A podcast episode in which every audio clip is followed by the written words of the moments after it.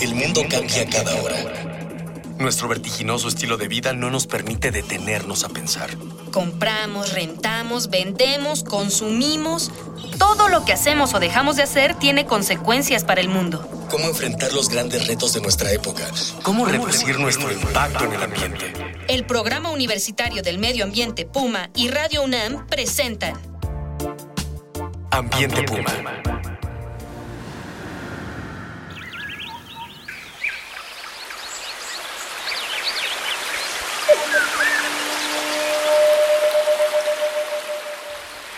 Bienvenidas y bienvenidos. Nos da gusto estar nuevamente en este espacio con todos y todas ustedes, donde les presentamos voces, ideas y acciones sustentables.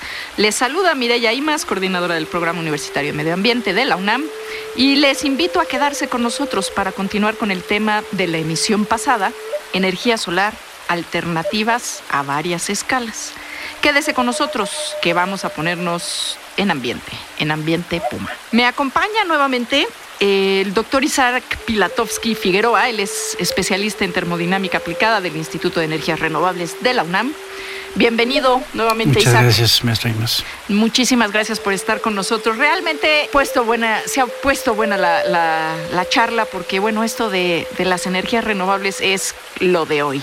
Y antes de retomar la charla, vamos a escuchar un sondeo con las voces de las y los estudiantes de nuestra casa de estudios. ¿Quiénes opinan sobre los usos de la energía solar?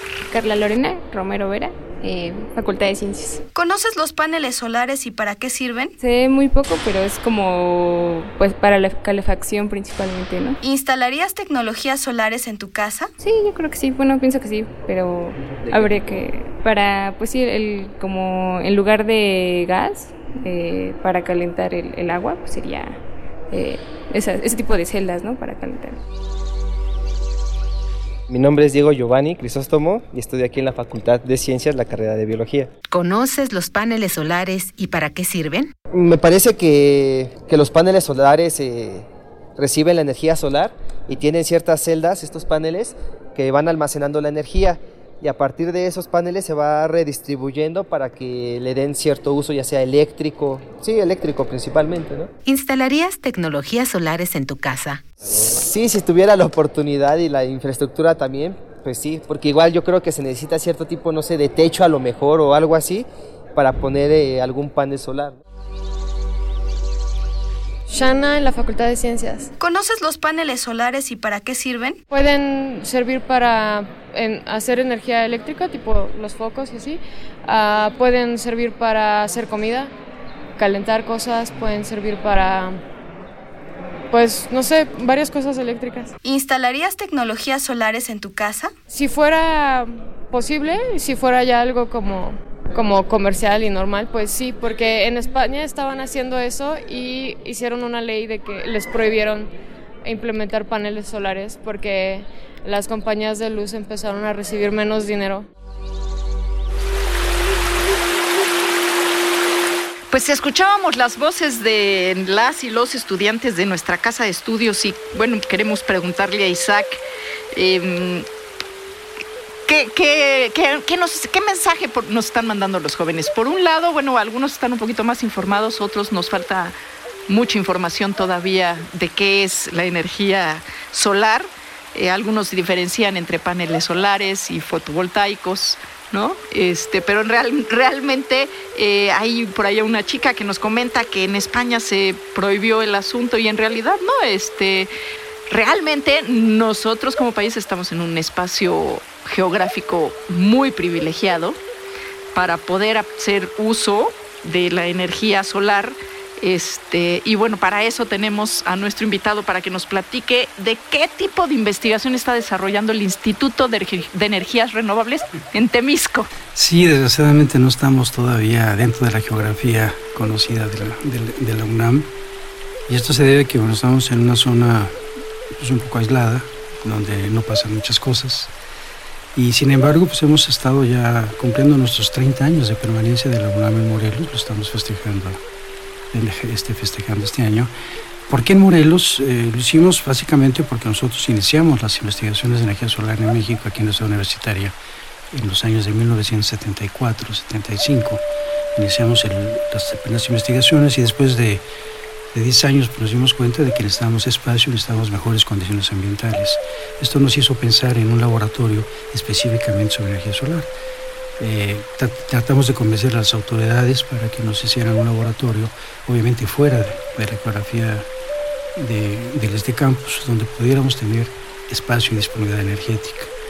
Y había muchas propuestas donde íbamos a ir, unos pensaban que en La Paz, otros en Mérida, en fin, y al final pues nos queríamos ir, pero no tan lejos. Lejísimos, pero no tanto.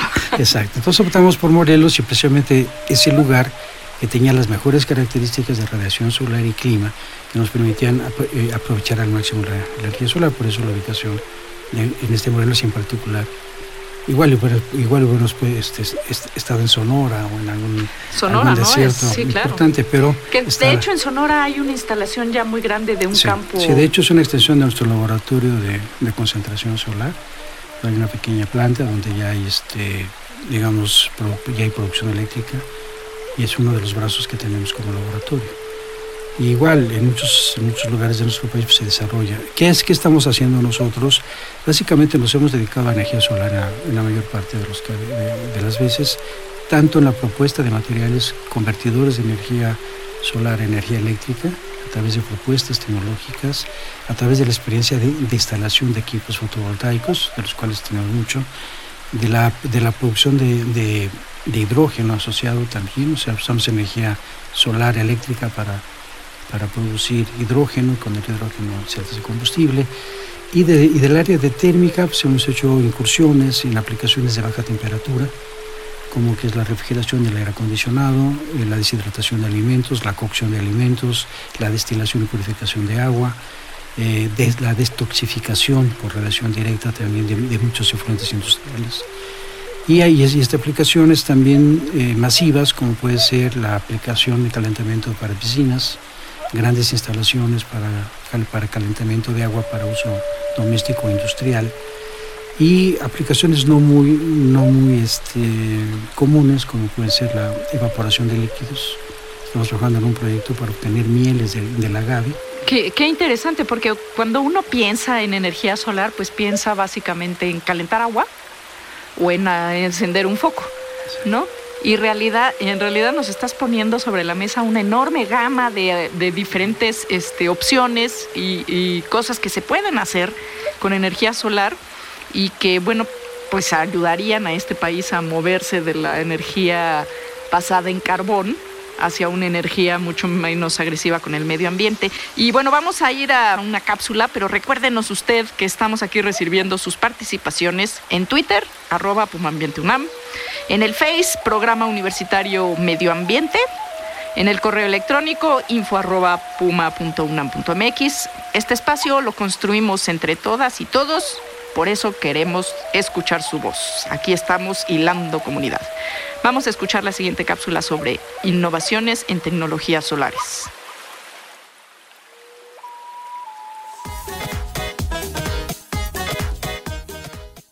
Lo que la ciencia y la ficción imaginaron cada vez está más cerca de ser realidad. La tendencia de los diseñadores y tecnólogos a solarizar nuestra vida cotidiana, que algunos podrían considerar como una moda, poco a poco se revela como una estrategia de adaptación y diseño inteligente para aprovechar la energía de nuestra estrella. Actualmente, hasta en el mundo de las pasarelas hay novedades solares, como ropa con paneles que trasladan la energía a un cargador integrado para tu celular. De la moda solar a satélites impulsados por el viento solar, pasando por aviones y toda clase de automóviles, estos avances tecnológicos persiguen un mismo propósito, la sustitución de los sistemas de energía impulsados por combustibles fósiles para disminuir de forma inmediata las emisiones de gases de efecto invernadero, 40% de las cuales provienen actualmente de la generación de electricidad. Es una época emocionante para los innovadores que pueden inspirarse en los logros del Solar Impulse 2, primer avión solar que se ha propuesto dar la vuelta al mundo y que, a inicios de junio del 2015, llevaba la mitad del camino recorrido. Parecen cada día más cercanas las predicciones del escritor Arthur C. Clarke sobre la capacidad de la radiación del Sol para mover a nuestro mundo.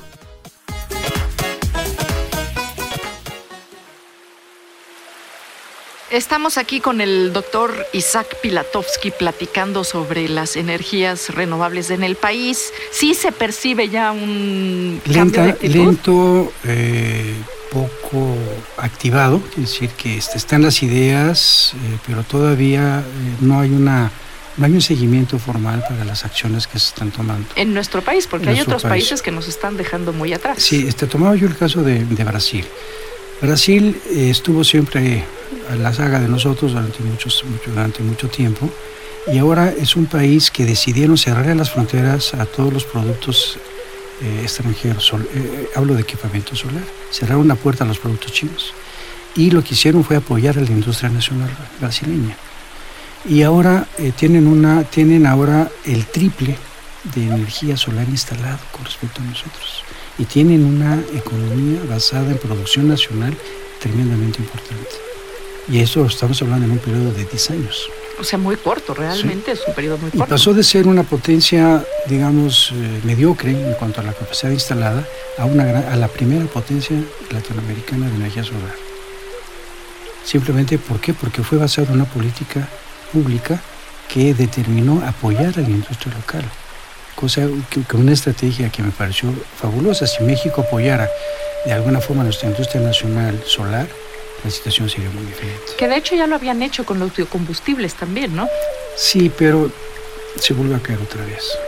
Pero o sea, bueno, eh, han ido haciendo, eh, o sea, como que esta aventura la han estado recorriendo este, de manera recurrente de man hasta que, bueno, pues empieza uno a tener resultados positivos, ¿no? Porque depender siempre de las tecnologías extranjeras pues el caso de eólica es muy, pues sí, el caso de la eólica, desgraciadamente, si nosotros hubiéramos tenido la oportunidad de apoyar a la industria, apoyar a la investigación del desarrollo tecnológico en su momento, no seríamos dependientes de la tecnología española en, en energía eólica. Estaríamos nosotros instalando nuestros propios equipos, con nuestros propios técnicos, con nuestra propia tecnología.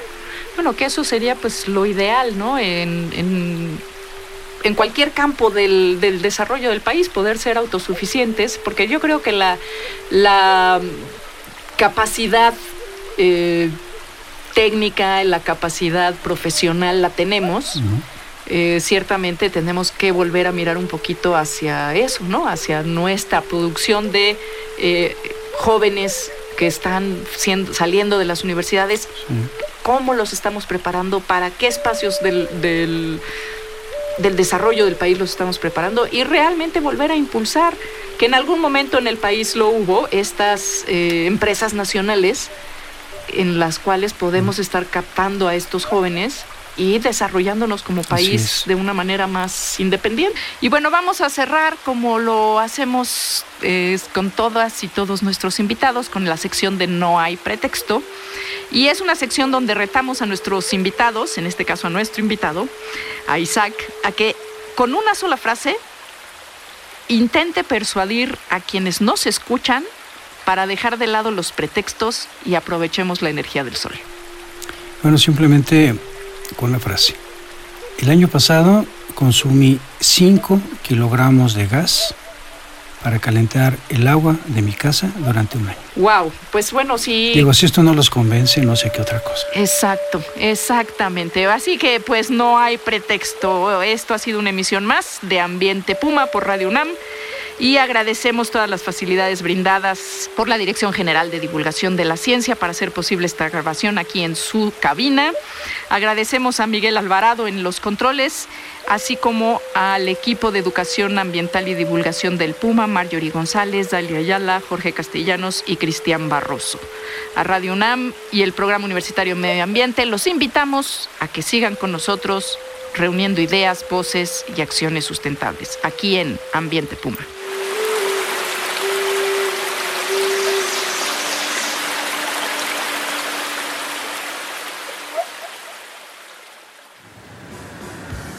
Una pequeña acción. Un cambio de actitud Nuevos hábitos. y nuevas formas de entender y relacionarnos con el mundo. Paso a paso. Aportamos un granito de arena. Para construirnos un futuro. El Programa Universitario del Medio Ambiente Puma y Radio UNAM presentaron Ambiente Puma.